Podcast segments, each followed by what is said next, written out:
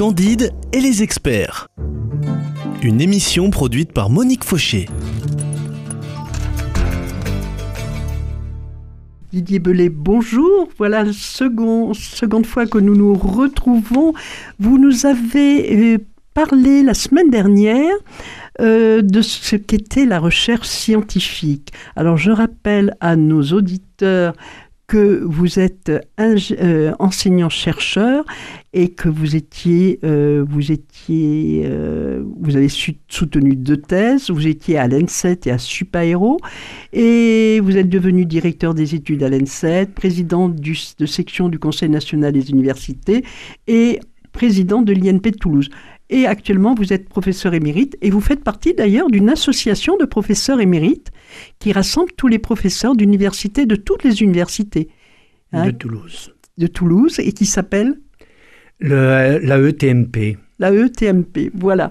Alors, euh, j'aimerais qu'on on se rapproche maintenant davantage de votre objet de recherche, c'est-à-dire vous avez, vous êtes penché sur une spécialité euh, nommée la mécanique des fluides. Alors quand j'ai lu ça, je me suis dit, oh là là. Alors je dois vous avouer que je n'ai aucune qualité scientifique. C'est pour ça que vous allez vous mettre à mon niveau. Alors, que signifie, qu'est-ce que c'est que la mécanique des fluides? Tout d'abord, pourquoi la mécanique des fluides? Oui, pourquoi avoir choisi ça? C'est vrai. Quand je suis rentré comme élève ingénieur à l'ENSET, il y avait plusieurs options, qu'il y a toujours, dont une qui s'appelait hydraulique et mécanique des fluides. L'ENSET, cette école d'ingénieurs de Toulouse, était très réputée. École, école d'ingénieurs. École d'ingénieurs. Oui, elle existe depuis toujours depuis 1909. oui, c'est ça. Était euh, dirigée avec comme euh, personnalité marquante Léopold Escande, hydraulicien connu dans le monde entier, académicien, qui s'occupait de des aménagements hydroélectriques, des barrages en France, pour faire de l'électricité. Je suis rentré dans une des quatre filières qui s'appelait, elle ne porte plus ce nom, mais qui s'appelait hydraulique et mécanique des fluides.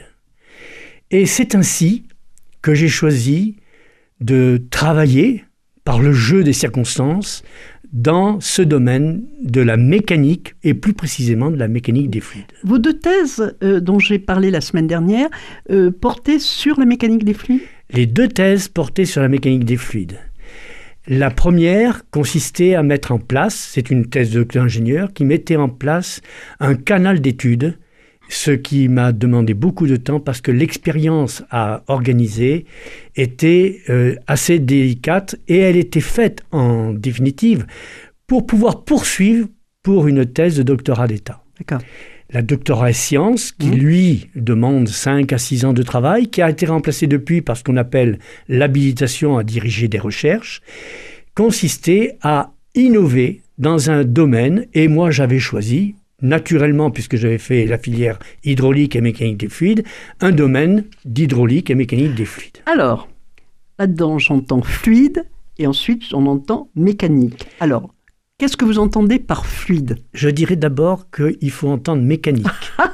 ah voilà que j'inverse. Allez-y. Parce que fluide, ça vient en second après mécanique des fluides. Parce qu'il y a la mécanique des solides, il y a la mécanique des milieux continus, il y a Mm. La mécanique quantique, la mécanique spatiale, la mécanique euh, universelle, la mécanique euh, des petits éléments. Allez, je vais faire une boutade. Et il y a le mécano de la générale. Et il y a le mécano de la générale qui joue un rôle important en mécanique.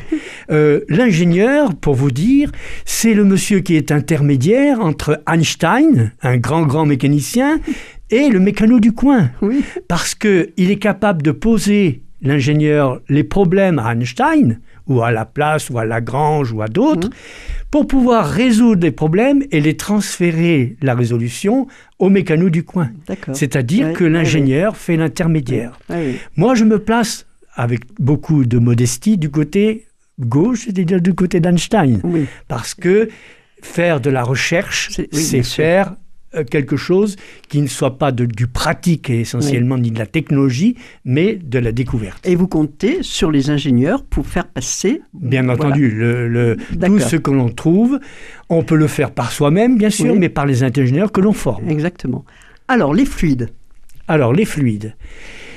Les fluides nous entourent.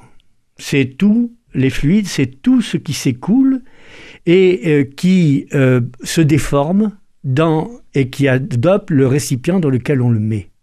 Alors que ce n'est pas le cas des solides, alors que ce n'est pas le cas d'autres milieux dits continus déformables. Euh, Qu'est-ce que vous entendez par milieu continu déformable eh bien, les milieux continus déformables, c'est cet ensemble de solides, de fluides, de plastiques, etc., qui sont des corps qui sont assez déformables, mais plus ou moins déformables. C'est-à-dire que le fluide prend exactement les contours du volume dans lequel il est inscrit. Alors que une barre d'acier, qui est aussi déformable, avec beaucoup Mhm, d'efforts, mhm. mais ne prend pas le, contour de son contenant. D'accord. Voilà. Ouais. Alors les fluides, euh, Il y a les fluides gazeux, les fluides on va, liquides. on va citer un certain nombre de fluides. Si on veut, bah, la mécanique, c'est étudier les mouvements de ces Mm. fluides et les déformations de la matière que constituent les fluides. Alors parmi les fluides, il y a euh, les fluides gazeux, les fluides liquides et d'autres fluides plus complexes qu'on appelle des fluides visco-élastiques qui sont à la fois visqueux comme le- l'eau par exemple, ou comme euh, l'essence, comme le pétrole ou autre, et qui sont aussi élastiques comme certains solides mous. Ça ça n'a rien à voir avec l'élastique qui sert à sauter à la corde. Oui, L'élastique, c'est un corps qui se déforme sous l'effet de d'efforts, de contraintes, de ouais. force, et qui, lorsqu'on lâche les forces, revient à son état initial. d'accord. On pourrait dire que c'est des corps à mémoire de forme. Mm. Bien. Mm. Un- et là, dans le concept général, le mot élastique ne correspond pas à ça. Le mot élastique correspond au caoutchouc, par Mm. exemple. Ouais. Ce n'est pas le, le- le- le caoutchouc élastique, c'est un mot euh, très court pour euh, représenter quelque chose qui est malléable à, à merci, etc. Et ce n'est pas un fluide. Et ce n'est pas un fluide. Voilà, le caoutchouc n'est pas un fluide, du moins à l'état euh, Oui, oui. de normal de température de pression. Par contre, de l'aluminium peut être considéré comme un, fluide élastique, c'est-à-dire un corps qui se déforme et qui peut revenir à sa position initiale. Si on le déforme trop, il ne revient pas. Oui, Donc, alors on a oui. dépassé ce qu'on appelle le taux de plasticité. D'accord. Alors, les fluides. Les fluides, dans quel domaine ils, ils interviennent? Parce que pour faire de la mécanique du fluide, il faut étudier des corps particuliers, mais pour des applications, déjà citer des applications pour justifier les études en question. Alors, parmi les applications, on peut citer l'hydraulique. L'hydraulique, Mhm, tout le oui, monde sait oui. que de l'eau circule Oui, là- dans là- euh, Là, je suis. Oui, ça s'appelle l'hydraulique et c'était une des appellations de ce qu'était la filière d'ingénieur dans laquelle je suis rentré à l'époque. Il y a de l'hydraulique urbaine avec les adductions d'eau. Il y a de l'hydraulique agricole. Il y a de l'hydraulique dans la, la notion de barrage et de lac euh, en montagne. Il y a de l'hydraulique dans l'hydroélectricité. Mhm. C'est de l'eau qui fait, qui alimente un certain nombre de turbines par des effets de pression pour pouvoir produire de l'énergie. Bien. À côté de, Euh, euh, Alors, est-ce que vous en faites entrer, par exemple, les océans et les mers? Bien entendu, Oui. bien entendu, tout ce qui est fluvial, Oui. Océanographique euh, et les maritimes font partie là où il y a de l'eau, en fait. Euh, Les, les océans euh, sont euh, un endroit très très privilégié. L'océanographie fait partie d'une des branches de l'application de l'hydraulique. Alors ensuite, il y a les procédés, il y a les aménagements de génie hydraulique, il y a des sociétés de services, euh, la Lyonnaise des eaux, la- Mm, oui. tous- les gens qui Il y a produisent de l'eau, retombées industrielles. bien entendu. Oui. Et puis, il y a du génie civil qui fait un barrage, c'est un barrage pour l'hydraulique. Et le génie civil, en l'occurrence, a apporté pendant très longtemps l'énergie nécessaire électrique euh, au monde entier et à la France en particulier. D'accord. Alors, donc là, on a parlé d'eau. Euh, moi, j'avais vu, il y avait la météorologie. Oui. Il nous reste peu de temps, malheureusement, mais on se, on se reverra. La météorologie et même, j'avais noté l'astrophysique. Bien. Alors, Deux minutes, nous avons. deux minutes. Alors, euh, C'est un peu court. maintenant parlons du gaz Oui, qui nous entoure. c'est un fluide aussi. Oui. C'est un fluide parfait presque. Oui. Le- euh, la notion de fluide parfait est assez précise, mais on- ça peut ressembler à un fluide parfait. Oui. Vous avez l'aérodynamique.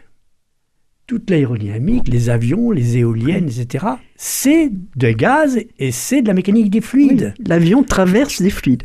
La- L'avion est porté, Porté même, oui. porté oui. par les fluides. Oui. Euh, il y a l'environnement. Tout ce qui est actuellement pollution de l'air, etc., ça fait partie de l'environnement, de l'écologie, et c'est aussi de la mécanique des fluides. Il y a la météorologie, c'est-à-dire la vrai. prévision des vents qui sont de l'air, le vent de l'air en mouvement, et de la pluie qui est de l'eau, de l'eau en mouvement, et de la neige, etc. Donc, et puis l'astrophysique. Et l'astrophysique, dans l'astrophysique, il y a beaucoup de fluides particuliers qui s'appellent les plasmas. Et ce sont des fluides ionisés. C'est-à-dire qu'il y a des cations et des anions qui sont, qui se côtoient et qui font que des énergies énormes sont développées au niveau de cette astrophysique. Le Soleil, c'est une boule de feu parce que c'est des gaz ionisés. D'accord. Là, oui, là, ça fait tout de suite, ça fait rêver. Hein Euh, Didier Belay, voilà, il faut qu'on se quitte. Je vous donne rendez-vous la semaine prochaine. À la semaine prochaine.